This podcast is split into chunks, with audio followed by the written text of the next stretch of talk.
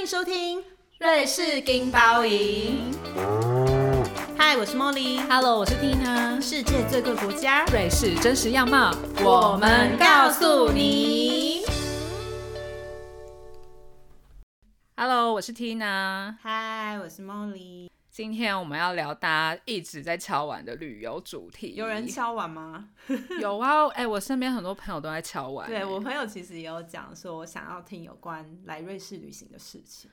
而且我觉得今年瑞士好像蛮夯的。对我有注意到， 因为其实瑞士是旅游消费也很高，然后但是好像因为对，现在很多韩国人会来瑞士你说爱的迫降吗？爱的迫降，或者是韩国人会来瑞士自助旅行，嗯然后拍很多很漂亮的影片，所以我觉得台湾年轻人也有被影响到。没错，我们可能分享比较不是观光景点，因为我我觉得这些资料大家在网络上很容易找到。我们可能会比较从他们一些风俗习惯来去介绍。就如何入境随俗。没错，嗯，那你觉得你来这边就是搬来瑞士的时候，你有什么事情是觉得说没想到瑞士人竟然是这么做？然后你现在已经入境随俗、哦我觉得他们坐，车的时候，就是你看那个乘客是一个人，然后呢，你要坐他旁边的座位，你不能直接坐，你要问他说：“请问我可以坐你旁边你吗？”是说火车嘛？对火车？我觉得这件事情我很不习 不对，惯对，因，为在台湾真的不会问路人说我可以坐你旁边嘛，所以有时候你还是问一下会比较礼貌。这个就要说到瑞士人很爱跟路人路人打招呼这件事，但只有打招呼，没有要 small talk。没有显脸，瑞士人就是欧洲的日本本人谨记这对，一没点就错，对就是了会跟你说 k o n i c 然后没了。 所以大家如果来瑞士玩的时候，可以注意，如果走在路上，然后有人看着你的眼睛擦身而过，代表就是他希希望可以跟你打招呼，他可能会先讲，或者是你先讲都 OK。然后你就回他个 hello 就好了。哦对回他，不用讲出德文还是什么，说 hello 也对可对以。嗯，当个有礼貌的台湾人喽。 那在吃的方面呢，你有什么美食推荐吗？ 我不知道是不是众所皆知啊， 但是瑞士就是美食沙 漠。你知道我朋友最近刚要来瑞士，他说他就上网查说瑞士必吃，嗯结果他说大家都没有写这个很好吃，这个必吃，但就说推荐可以试试看这个。对，就是说什我都气么死啊，我蛮、特别的，可以吃吃看这 样。对，但他真的找不到什么必吃美食。我说没错，瑞士就是美食沙漠，你不用期待这件事情。真的是不用期待。但是我觉得瑞士最有名的呃佳肴可能就是气死锅嘛。但是我觉得我通常看台湾人的 YouTube 或者是部落格，他们都嗯会就是说气死锅很难吃。我觉得第一次吃的人会跟脑袋想的那个味道不一样，会吓到，有一点因吓。为他们会加白酒但我很爱气死锅欸啊我。你很爱我很爱 cheese 锅，所以我觉得就是台湾人可能是到餐厅吃饭，然后被他们那个酒味很重吓到。啊，对，有些真的加的太重，因为台湾人吃习惯假的 cheese，就是那种 美美式拉丝的化工化工 cheese，可是，在欧洲都是真的 cheese，所以味道比较对，重。而且他们其实什么高山 cheese 啊，就是他们各种不同区域的 cheese 的味道真的有差，所以有时候餐厅用的可能这不是你想象中的台湾那种 cheese 的味道，所以第一次吃的时候我也是，嗯、想说，嗯，怎么会是这个味道呢？然后就有点失望，因为我本来很期待吃 cheese 锅这件事情。但是后面越吃就越觉得哦，这个东西是还蛮好吃的。对，但你吃 cheese 锅只会放面包去沾吗？我们家只会放面包，正统的应该就只会放面包吧。像观光区会用马铃薯，那个都是给观光客。对，但我就是会很想要用马铃薯啊，放一点花野菜啊什么之类的。真的、哦，对那你就是观光客啊。 因为我觉得只吃面包实在太无聊了。哦，我已经有点习惯。我觉得它是我们家的那种素食、哎，就是 fast food。如果你今天肚子很饿，啊然后不知道吃什么，你只要买一块面包，然后哦吃，就很方便，就可以准备一餐。对，很快速。那我们在瑞士在餐厅吃饭有什么餐厅礼仪必须要注意的嘞？首先就是一定要点饮料，一定要先点饮料，然后呢，他们不会给你饮料的菜 单哦。因为没有什么菜 单，就是可乐、柠檬红茶、雪碧结束。每一间都会一样，对， 因为刚开始真的会很不习惯，就是你他们一来就说你要喝什么，他说呃我都没看到饮料单，我怎么知道喝什么？对，然后到后后来才开始知道，原来每一间就是可乐，然后气泡水红茶、气泡水，对，大概就这样吧。然后除非你要喝酒，他们有一些餐前酒可以选择。然后你就是一坐下，一进到餐厅一坐下，大概三十秒，他就会马上冲过 没来错问你说：“请问你要喝什么？”然后台湾人就会想说：“哈，我菜单都没看到，你就问我要喝什 么对你也可以就是点一瓶水就好。？”然后如果你说我不点喝的，其实他们会觉得蛮怪的。对， 但是我跟你说，我老公就是不良示范。 餐厅是一定会点，但是比如说如果有一些比较是像外带的小餐厅啊，然后我们也可以在里面内用的话，有时候我老公就会。就会想说他只是来吃个饭，他就不想要点饮料。然后如果是跟他出去的话，我就想说，反正他是你知道正统瑞士人刷脸，我就想说、哦他都这么做了，OK。结论就是，如果要有入境随俗，还是要点饮料啦，因为他们一坐下，坐在餐厅一坐下，他就问你，请问你要喝什么？那你这时候很惊慌的时候，就不要怕，就说出可乐，或是柠檬红茶，或者是雪碧哎、。我发现很多餐厅没雪碧，真的、哦、有吗？很多餐厅没雪碧，就可乐、红茶，或者是那个芬达，或者是水。你最简单就是说你要气泡水啊，嗯，气泡水是最简单。然后再来就是在餐厅吃饭，还有一个地方注意，就是瑞士到底要不要给小费呢？Tina，要给小费啊。但是我觉得他们的小费不像，就是有一些，比如说像美国好了，他们可能有一个公定的标准，可能是十五趴之类的。但是瑞士的话比较就是真的是心意，但是还是会、一定会给小费。因为瑞士其实，在他们的账单里面是有包含一个有点像服务费的东西，一直都是包含在餐里面的。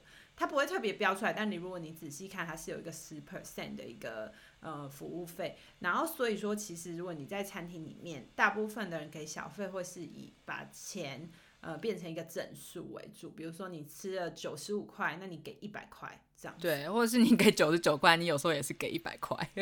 对，就是如果你吃九十九，你给一百，那个人服务生还是会说 thank you 这样。对，大部分就是以两块瑞朗到五块瑞朗之间啊。那如果你真的觉得它服务真的很好，你就可以再多给一点。其实是看你自己的感受，然后没有到很强制，不像美国，就是你不给服务生会生气或对，者。服务生会追出来或什么，不会，他 们没没有有没有不会发生这件事情。对，但是还是呃，大部分的人，如果你刷卡付费，你会发现那个服务生会稍微有点停顿一下，好像在等你说。嗯你要给我多少小费，或是你把那个呃价钱变成整数，但你就不要管对他。对对如果你没有要给，你就不管他，他就会开始自顾自的把那个数字打上去。 没错，对，不尴尬，尴尬的就是别人。没错， 在瑞士就是要有这种态度。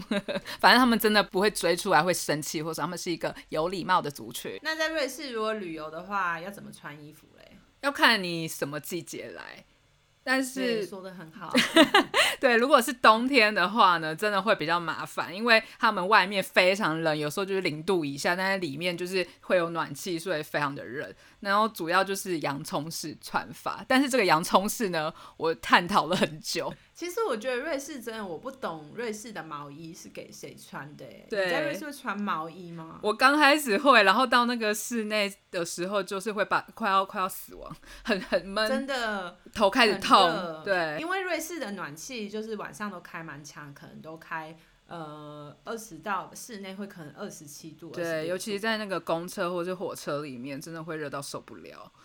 对，所以其实穿毛衣是一个，就是你进到室内会真的太热的衣服。对，所以我觉得最好的穿法就是你里面可能还是是穿一个，比如说像发力这种薄但是会保暖的材质，你随时都可以脱掉脱掉，但是不要穿毛衣，因为毛衣真的太厚，然后你它就通常不是内搭嘛，所以你也很难真的把整个毛衣去脱掉这样子。或者是你也可以，就是如果你不想穿发热衣，怕太热，也可以穿一个像短袖的 T 恤。哎、在对里我老公都这样穿哎、 我觉得老好公也冷都哦。这样穿， 对我也是，我就想说这个有在保暖吗？为什么要穿这个啊、但他以瑞士人的心态，他们就觉得这是一个，如果你在室内很热，你就可以把它换成短袖。对，但我觉得这样穿可能对很多台湾人来说还是会有点凉啦。就是我会觉得下面手臂的部分 好冷，但是要真的要有一件很厚的外套。如果是冬天，大概一月、二月来的话，嗯然后就是可能在像比如说现在一月真的很冷，出门都会戴手套跟围巾。啊，对我全身上下都不要有洞。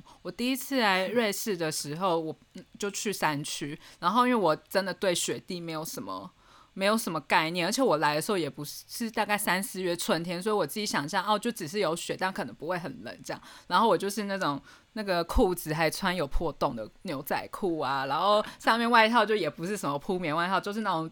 那个台湾卖的针织衣，自己自以为会保暖，那玩雪玩完之后，我全身都湿掉。哎要防水的材质比较好。如果你是要去雪玩雪的话，一定要穿防雪的。冬天啊，瑞士其实还蛮常有小雨、下雨，然后下雪，然后其实蛮多瑞士人都会穿那种机能型的防风外套在外面，丑，但是它就是好好很方便，你每天出门就是可能突然下一点小雨，不会被淋湿这样子。对，但是大家旅游的话，还是会想要穿，比如说你要拍什么完美照的话，你就是就是你就是备一件大外套，对。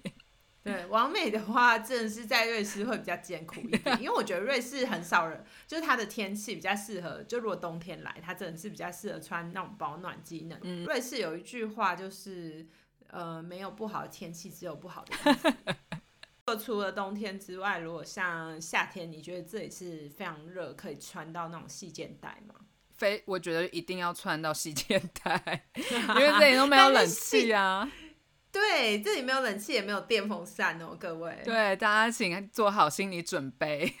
热浪的时候，比如说像我记得这两年都蛮热，有时候快要三十五度的那种，真的会受不了。对，但是它的时间比较短啊，就可能一两个月这么热。对，建议大家来的时候可以带一些可以让身体变凉的喷雾啊 之类的。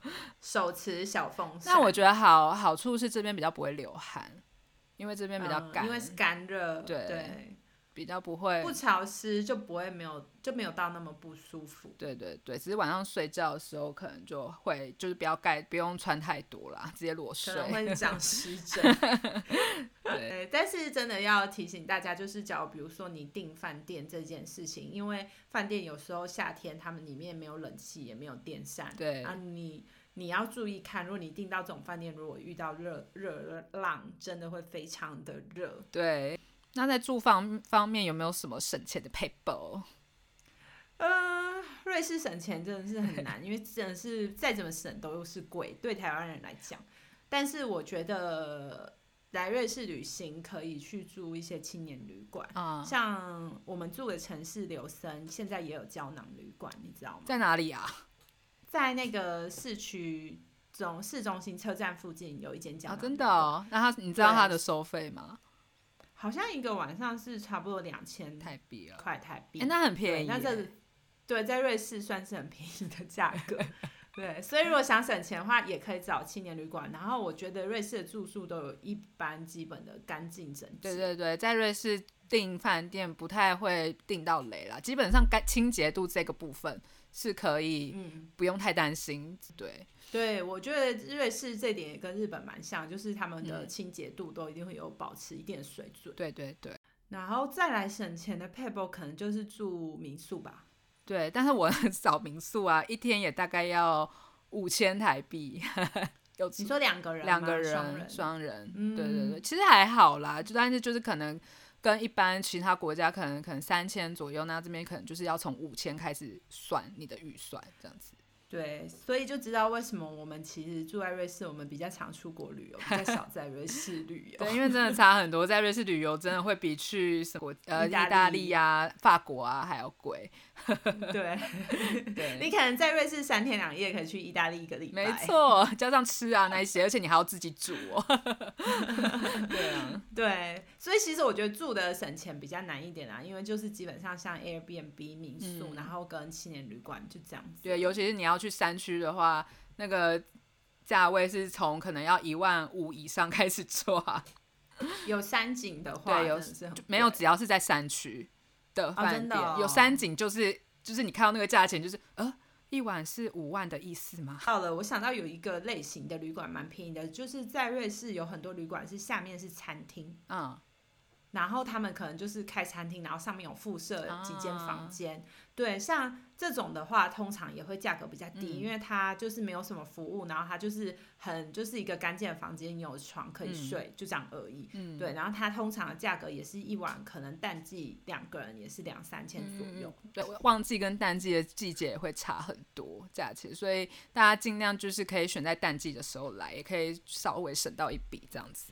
那请问瑞士的淡季是什么时候？就是下雪季节一定是旺季嘛，然后嗯，呃暑暑假假也是旺季，主要是避对开这两个就可以了。然后春季、秋季确实都是比较淡季的时候。对，其实我自己觉得来瑞士旅游最好的季节其实差不多是五六月，你觉得呢？我觉得六月很棒， 就是对，就是不会太热，对也不会太冷，就是有几天可能是很凉啊，有几天又有出太阳。对，对。然后，而且五六月的时候，其实已经会有一些绿草如茵的感对，觉。而且很多山区的设施也都开放，能做的事情也会比较多。对，没错。所以我觉得推荐大家可以五六月来瑞士，反而可以避开就是那些呃雪季的人。可能夏天的时候来瑞士，坐火车会发现火车上有很多人把鞋子脱下，然后把脚放在椅子上。 请不要拍照去公审它。因为在台湾这种行为绝对就是会被公审。 对，在这边是很稀松平常的事情。但是你有听过一个规则吗？就是你如果要把脚放在椅子上，那你就要穿袜子。哎、我没听过哎、但是没穿袜子，谁会把脚放在椅子上？也太恶了吧！ 我不知道是我老公跟我说的，他就说在瑞士就是，如果你要把脚放在火车的那个椅子上，你就是要一定要穿袜子放在椅子上，不然别人会觉得很恶心。我你不觉得你看到有人把脚放在椅子上，其实就已经很恶心了？对，啊所以我就想说跟袜子有什么鬼关联？就是袜子也蛮恶的啊、那 袜子也会臭啊！对，然后他就跟我说，比起鞋子直接放上去，或是不穿袜子赤脚，他觉得穿袜子比较是至少一个保护层。我就不懂这是的逻辑哎。然后坐火车还有一个对小孩蛮友善的部分，就是他们有些车厢会有溜滑梯，哦，就不用怕那个小朋友整个车程会很无聊。我觉得这还蛮贴心，就是亲子友善，而且他们六岁以下是免收车费的哦。有到有溜滑梯这件事哦，有啊，有溜滑梯呀、啊。我是知道有一个车会有一个车厢是那种亲子友善车厢，可是我不知道里面有对溜滑梯耶。比较大一点的车会有溜滑梯，或是就是观两光层的那一种。观光列车那类的嘛。观光列车我就不太确定了，因为观光列车有时候比较高价，但是一般普通的列车其实蛮常遇到会有那个亲子车厢，然后亲子车厢有些会有溜滑梯，然后他们那个桌子上就会有印一些游戏的部分。嗯，所以如果有对带小朋友来瑞士旅游，就可以找那个亲子车厢。通常都会在第一个车厢，不然就是最后一个车厢，这个还蛮有趣的，我住在这里五年，我不知 道，因为我们都没有小孩。我没有踏入亲子车厢过，没错，所以我们要不要小心扒手呢？其实我觉得瑞士算是治安还不错的国家，一就是跟一其他国家来说的话，相对比较安全了、但是我觉得大家在旅行的时候，就还是都要注意一下身边可疑的人物。对，因为其实瑞士比起周边，比如说法国、西班嗯牙、意大利，瑞士真的是一个我自己觉得没有什么扒对手的但地是方。有时候还是会看到有一些网友在那个网站网络上分享观光景点，可能在火车站啊，会有人接近他们这这种的。对像我朋友最近问我一个很可爱的问题，他说他来这边的话，是不需要帮行李箱买锁锁在一起这样。对，然后我觉得在。因为我有看过有人分享说，治安比较比较不好的地方，可能他的行李是在行李在旅馆里面但被偷。但是我觉得在瑞士不太可能发生这个状况。对，是比较少，当然是也是一定是有少数的案例，但是瑞士真的是一个治安好的欧洲国家来讲，治安好的地方。像是有一个很经典的例子，就是在台湾我们会把手机放在桌上嘛，就去点餐这一件事情，不可思议，十大不可思议的事情。然后在瑞士，我觉得你不能把手机放在桌上去点餐，但是你可以在吃饭的时候把你的手机放在你的旁边对，的基桌本上不上。太有人真的会走过去，然后就把你东西赶走。对，但是在可能西班牙或意大利这件事情会发生，可在瑞士不太会。所以治安的部分，我觉得大家可以不要太紧张。对，嗯，然后像是晚上有时候比较暗的时候，大家就会想说出门会不会危险？但是我跟你说，瑞士晚啊上嗯 没有有人，没人，没有任何，大家都对，睡然后了，在家里看好吗电视，十点就关灯睡觉，对，所以反而是你会觉得害怕，是因为哎没有人，对有点对害很怕。安静，没有，这很正常。所以我我自己觉得在瑞士生活是都还蛮安心，对就啊不会担心对，危你险，也不。太有人会很突然接近你或或干什么，我觉得这状况比较少啦。我唯一有遇到觉得呃怪人的事件，就是在路上的时候，然后有人来跟我说，哦，他是西班牙来的嗯旅、旅背包客，然后他现在没有钱可以回家，然后问我可不可以给他一百欧之类的。嗯然后但是那种人他们问的时候也是就是只是问，那你就说不要对就走掉，其实也不会怎哎、么样。我也有遇你过有很遇类过吗似的，他也是来跟我说他来背包客，然后他说他没有钱，然后那个天气很差，他没有地方住旅馆，我可以给他旅费吗？ 想说没有钱还敢来瑞士啊？瑞士这么贵哎、但是我觉得他们不会就是一直跟着你或怎样，你跟他说不行，他们就走了。他们就换人去问别人了。对，而且这些人，我觉得通常就是在车站附近溜达。对，但是我觉得瑞士真的就是不用太担心，不用想说哦，我一定要把钱藏在什么我的脚底板啊，不用到太夸张对，。但是就是该注意的还是就是要可就是理可以人物原因，我觉得大家在旅游还是要呃比较有防备心啦。对，不要钱财不要露白，对对不要把对你的那个很昂贵的相机就是摆在椅子上啊没错什么之类的。对，这个是基本常识的部分，大家都要有。旅游部分，如果大家还有想要知道什么的话，就留言给我们吧，我们再看要不要开一集，再开聊一下。对，因为瑞士旅游的话，可能就是自助旅行会有比较多问题吧。对那如果大家想要知道关于自在怎么在瑞士自助旅行，或者说怎么规划行程，也可以留言跟我们分享。对，然后最基本上瑞士旅行就是在山区去践行啊什么的，所以大家在自己的 体力方面呢，可能也可以来之前就先稍微训练一下。台湾练好再来没，错。好啦，我们今天的分享都到这里啦。如果喜欢我们的分享的话呢，请不吝给我们五星好评。然后也可以分享给你的亲朋好友。如果要来瑞士玩的话，有这些事情可以注意哦。对那我们如下果次再见喽，好，拜拜。